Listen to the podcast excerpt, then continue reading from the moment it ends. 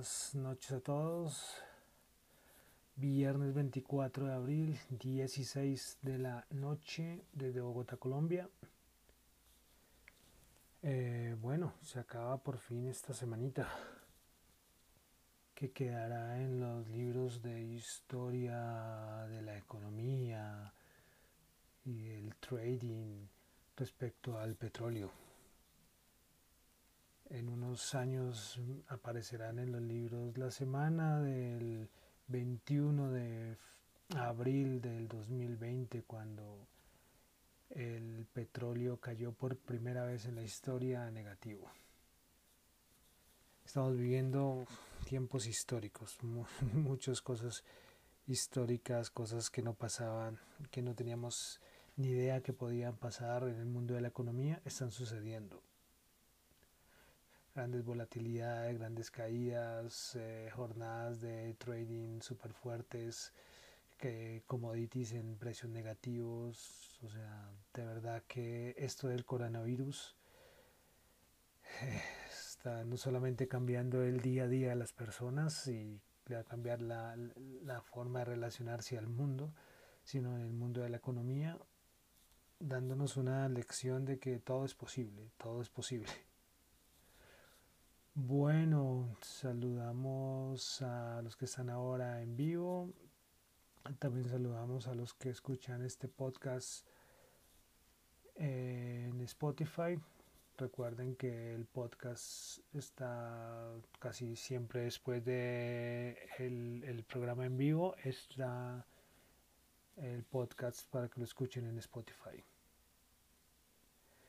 Bueno, entonces comencemos con el resumen de las noticias económicas del día. Hoy fue un día de cierta, cierta manera tranquilo, a diferencia del inicio de semana. Hoy tuvimos, bueno, un día más tranquilo a nivel de mercado y también a nivel de variables macroeconómicas. Recordemos que ayer tuvimos variables macroeconómicas muy importantes, muy importantes. Hoy también tuvimos otras que las vamos a analizar en un momento, pero mucho más suave para terminar la semana. Bueno, eh, comenzamos con Asia. Eh, tuvimos en la madrugada eh, el índice de actividad industrial en Japón. Se estimaba una caída del 0,5 eh, pero tuvimos una caída del menos 0.6%. Recordemos que ayer también tuvimos el dato del PMI, que tampoco salió tan mal, tanto a nivel, o sea, salió muy mal porque son niveles malísimos, pero a diferencia de Europa, eh, Japón no salió tan mal a nivel de, de manufactura, por ejemplo, y también de servicios.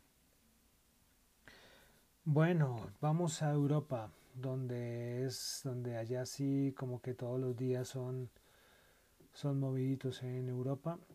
Eh, ayer recordemos que tuvimos esta asamblea de la Comunidad Europea.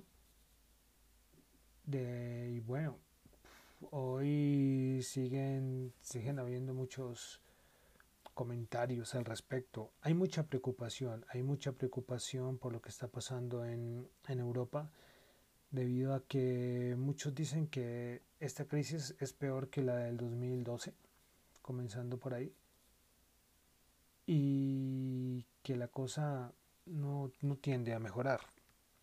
Entonces que las que los países no están o sea, no están colaborando, no se están poniendo de acuerdo y que la cosa no va para bien, no va bien, no va bien. Entonces eh, dicen que ahora, tras de que hay problemas políticos, perdón, económicos, se va a llegar a problemas políticos. Yo no, me gusta hablar de política, pero que como van las cosas, todos los movimientos izquierdistas, populistas de muchos países van a hacer de que, hombre, que las cosas se pongan mucho más, mucho más preocupantes. Recordemos que la división, la división que hay, que recuerda mucho a la división que ocurrió en el 2012, porque también recordemos que en el 2012 hubo una crisis muy fuerte, ¿sí? algo muy parecido a lo que está pasando hoy en día.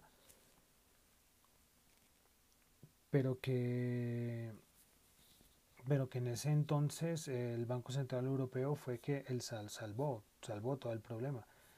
Ahora no está Mario Draghi, Mario Draghi no está ahora. Entonces, ¿quién irá a salvar a la, a la Unión Europea? Pues ese es el, el punto que hay que analizar ahora. Bueno, eh, bueno, que hemos quedado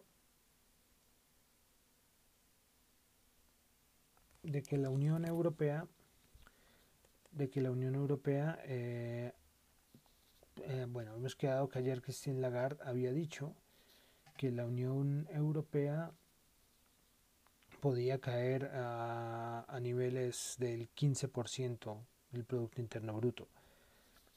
El, el, el, Fondo Monetario Internacional había dicho que se podía que podía caer al menos 7.5%. Entonces tenemos datos que son súper fuertes, súper fuertes y que seguiremos observando. Hoy los mandatarios, tanto Merkel en Alemania como Conte en Italia, dijeron que, personalmente Conte dijo que es que esto tiene que ser una, que tiene que unirse toda la Unión Europea, que tiene que unirse toda la Unión Europea para ver si se puede salvar algo de lo que está de lo que está pasando, porque la crisis puede ser muy, muy, muy dura. Al mismo tiempo, Angela Merkel llamó, también llamó a la unidad y también se metió con asuntos de las vacunas, diciendo que, que entre todos los países tendrían que estar desarrollando la vacuna, que no será una carrera para ver quién logra una vacuna, sino que fuera una cooperación no solamente europea, sino mundial.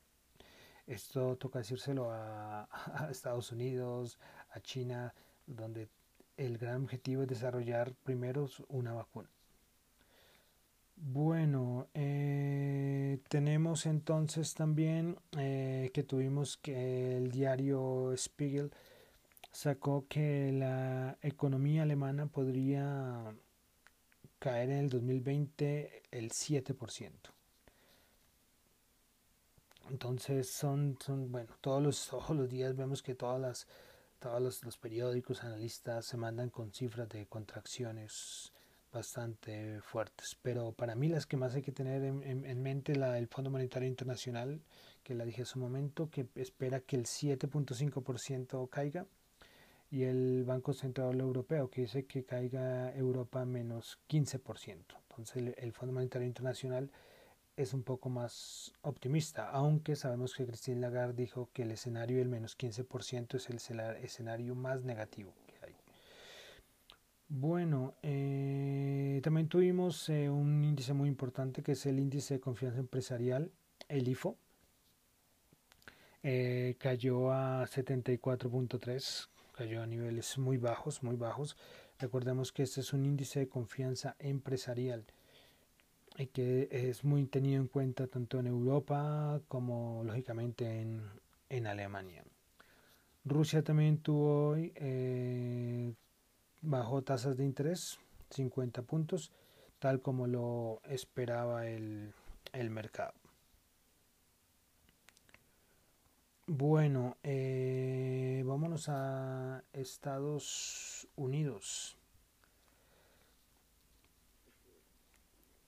Eh, bueno, Estados Unidos, eh, hoy también tuvimos un indicador bastante importante, el, indicador de pedidos de bienes duraderos, el Durable Good Orders.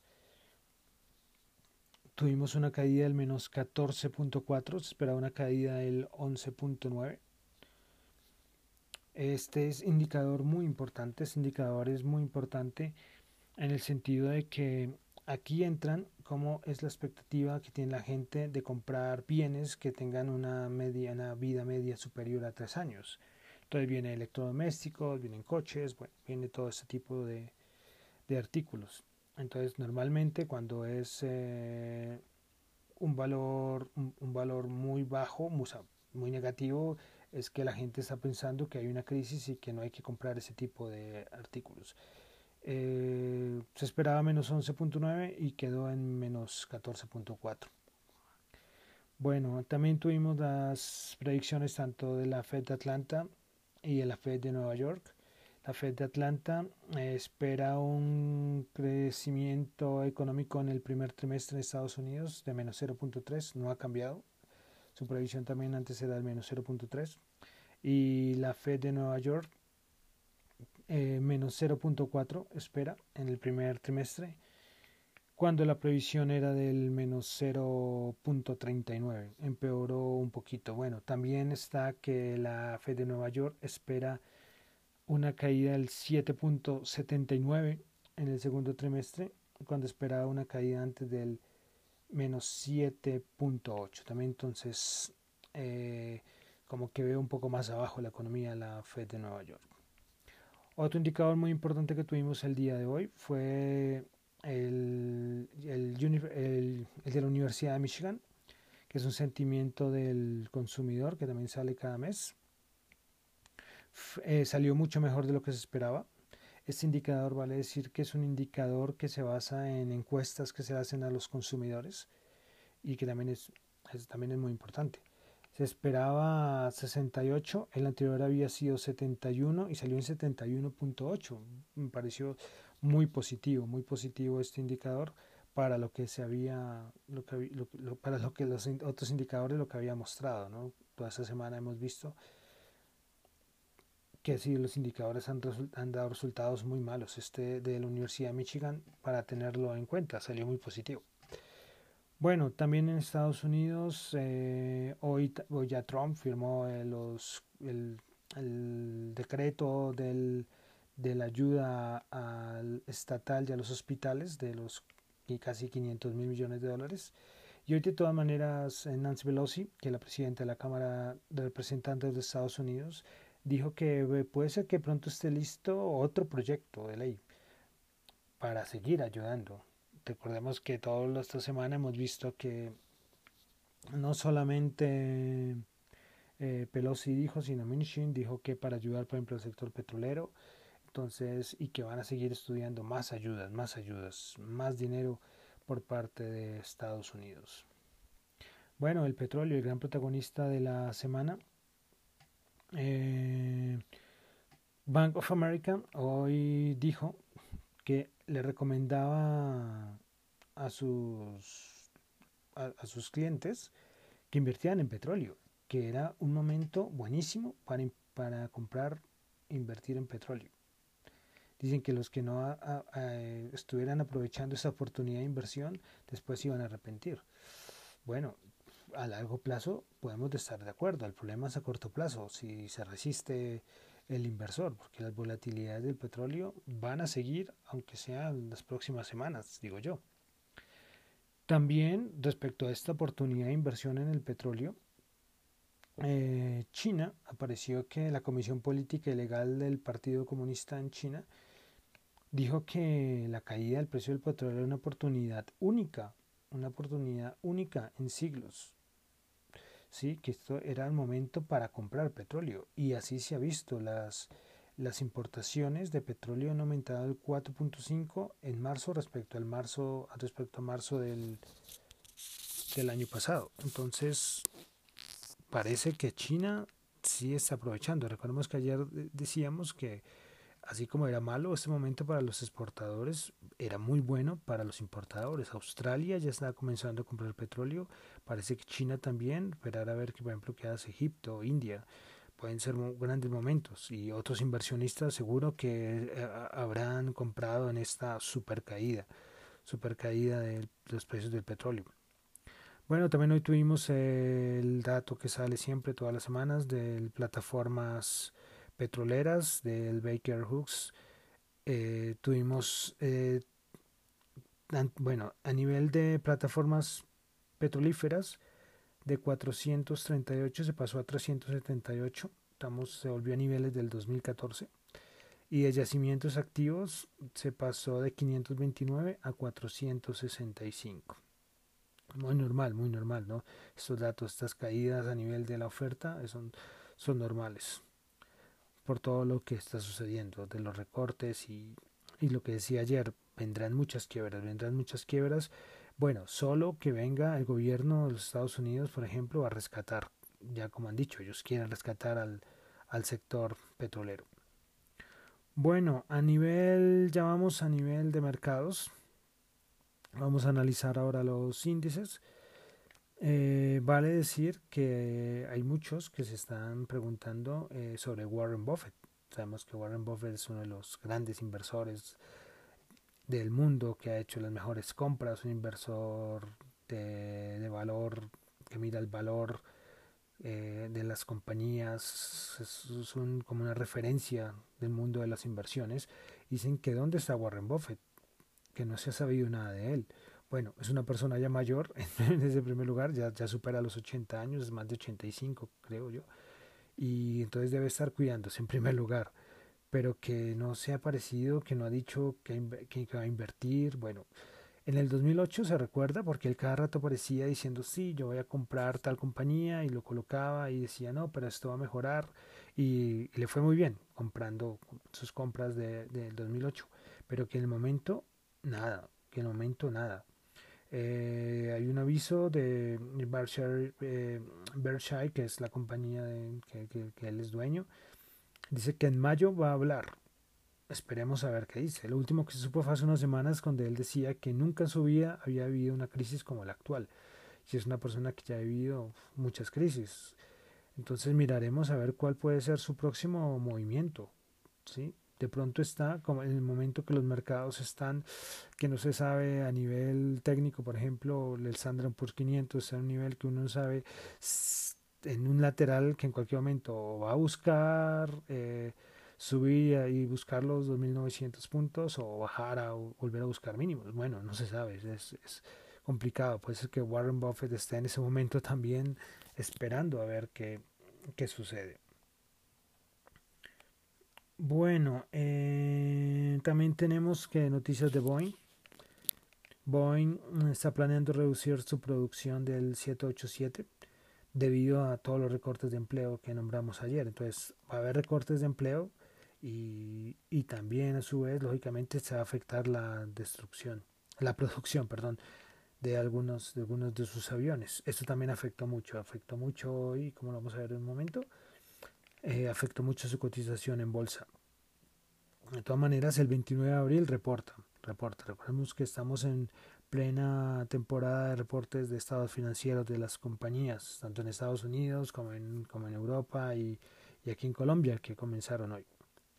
Bueno, em, Facebook hoy anunció también nuevas funciones de videollamada que eh, Messenger Rooms se va a llamar y va a aceptar hasta 50 personas en simultáneo en su nueva en su nueva función. Esto afectó en bolsa lógicamente a por ejemplo a Zoom cuando salió la noticia, Zoom bajó, bajó. Al final creo que terminó negativo Zoom.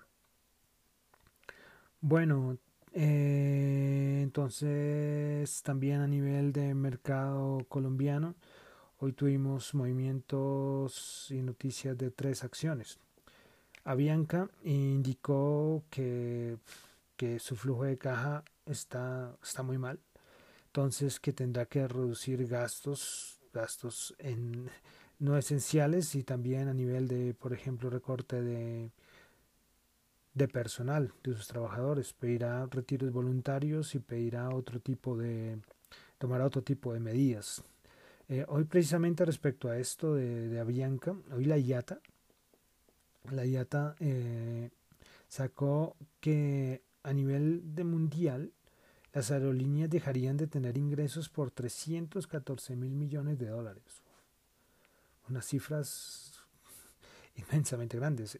Esto a nivel de Avianca sería, y bueno, no solo Avianca, de, por ejemplo, eh, eh, Viva Colombia, creo que es, y bueno, las aerolíneas que están aquí en Colombia serían aproximadamente 5 mil millones de dólares. Entonces, es, es muy serio, es muy serio. Y hemos dicho durante toda la semana todos los rescates ¿sí? por ejemplo Air France, eh, Alitalia, que los gobiernos son los que están ayudando a las aerolíneas. También Lufthansa creo que también dijo que necesitaba que un gobierno, eh, que el gobierno las, la ayudara. No sé si Alemania, por ejemplo, lo va a ayudar.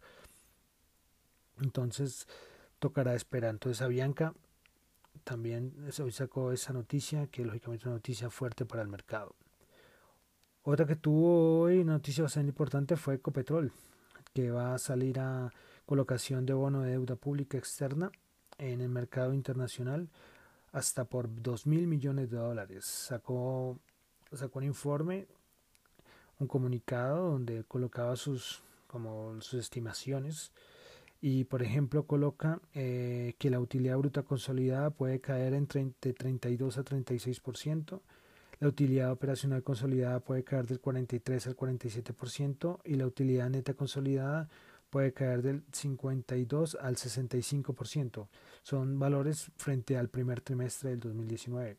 Los precios bajos del petróleo, eh, todos los cierres que actualmente tiene la economía aquí en Colombia. Entonces todo esto lo va a afectar. Entonces vamos a ver cómo le va con su colocación de bonos de hasta por 2 mil millones de dólares.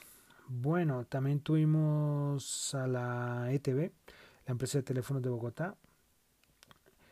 Eh, dice, pide que el gobierno subsidie la tarifa, las tarifas en algunos estratos porque ellos ven que, por ejemplo, estratos 1, 2, 3, que es donde pide eh, subsidios, pueden verse en un momento en que no, en que va a haber mucho, o sea, van a no va a haber la capacidad de pago de las facturas. Entonces, en estos momentos, por ejemplo, todo lo del teletrabajo, que hay mucha demanda, que puede afectar, que puede afectar. Entonces, ellos van a verse que ellos también tienen que tener una inversión porque han tenido que actualizar redes, también invertir, pero ¿qué pasará cuando, cuando ya los estratos 1, 2, 3 no puedan pagar el recibo? Se va a afectar, se va a afectar tanto la compañía como las personas que en este momento necesitan el servicio, por ejemplo, de Internet.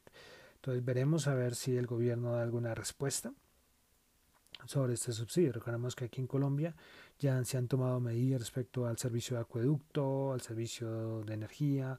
Entonces veremos a ver qué pasa porque en este momento el servicio de Internet para las familias es algo muy importante. Bueno, entonces yo creo que ya vamos a entrar a analizar ya los índices. Empezaremos con el Dow Jones.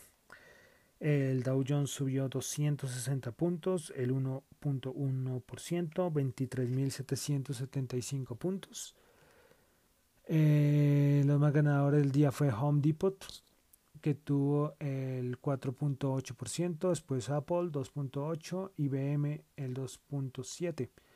De las mayores perdedoras, Boeing, como ya dijimos, eh, va a recortar la producción del 787 cayó el 6.3, eh, Procter Gamble menos 0.5 y Johnson Johnson menos 0.4%. Eh, vámonos ahora con el Standard Poor's 500 que hoy subió 38 puntos, el 1.3 a 2.836 puntos. Em, sus principales ganadoras Molson Coors 14.2, Bringhouse 8.9 eh, y Freeport con 8.5.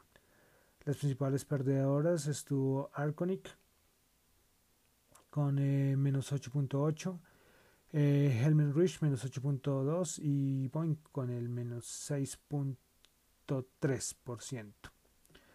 Bueno, y respecto al Nasdaq que subió 1.6% a 8.786 subió 139 puntos. Sus principales ganadoras estuvo Copper con 7.2%, NXP 7.2%, Expedia 5.5%. Perdedoras Mercado Libre menos 2.6%, Splum menos 2.3% y Illumina con 1.6%. Bueno, el Colcap bajó 29 puntos, el menos 2.5%, menos, eh, 1122 puntos. Los principales ganadores del día, la ETB 5.2, ya vimos la, la, noticia que salió hoy de ETB, Mineros 1.9 y el Cóndor 1.8%. Las principales perdedoras, Avianca, que hoy con la noticia fue muy duro para el mercado, con menos 10.5%, Bancolombia menos 5.9% y el Grupo Argos menos 4.9%. Bueno, recordamos el WTI subió 0.3 dólares a 17.1, el Brent 21.9 cerró, subió 0.4. Eh, bueno, el oro bajó 6 dólares a, a 1745. Del oro vale decir una cosa, eh, Bank of America dijo que esperaba el precio del oro en 3 mil dólares para el 2022. Dice que debido a todo lo, lo, que está pasando, la represión financiera, como ellos lo dicen, por todo lo que están haciendo los bancos centrales, esto ayudará, esto ayudará a que el precio del oro llegue a este nivel. Yo creo que primero que tiene que llegar a los dos mil dólares, que no se ve fácil, aunque ellos lo dicen que son para el 2022 y que el riesgo, el riesgo y todo lo que se viene principalmente finalizando este año finalizando el otro año puede llevar al, al oro a los tres mil dólares. Tendremos que hacer el seguimiento. Muchos, muchas estimaciones esta semana de precios de petróleo, precio de bueno eh, del oro y productos y producto interno bruto de crecimiento. Bueno, y finalizamos aquí en Colombia. La tasa representativa del mercado para el fin de semana será de 4.038, subió 17 pesos. Entonces yo creo que por eh, esta semana y por hoy damos cerrado el resumen de las noticias económicas. Eh, tendremos la otra semana, recordemos, Tendremos decisión de tasas en Estados Unidos y más variables macroeconómicas. Y aquí en Colombia comenzamos con el reporte estado financiero, se reportó Nutresa y se vienen más reportes, entonces habrá mucho, muchas más noticias más. Bueno, eh, mi nombre es John Torres, me encuentran en Twitter como arroba John o, o en arroba Dato Economía. Entonces, buenas noches y nos oiremos la otra semana. Hasta luego.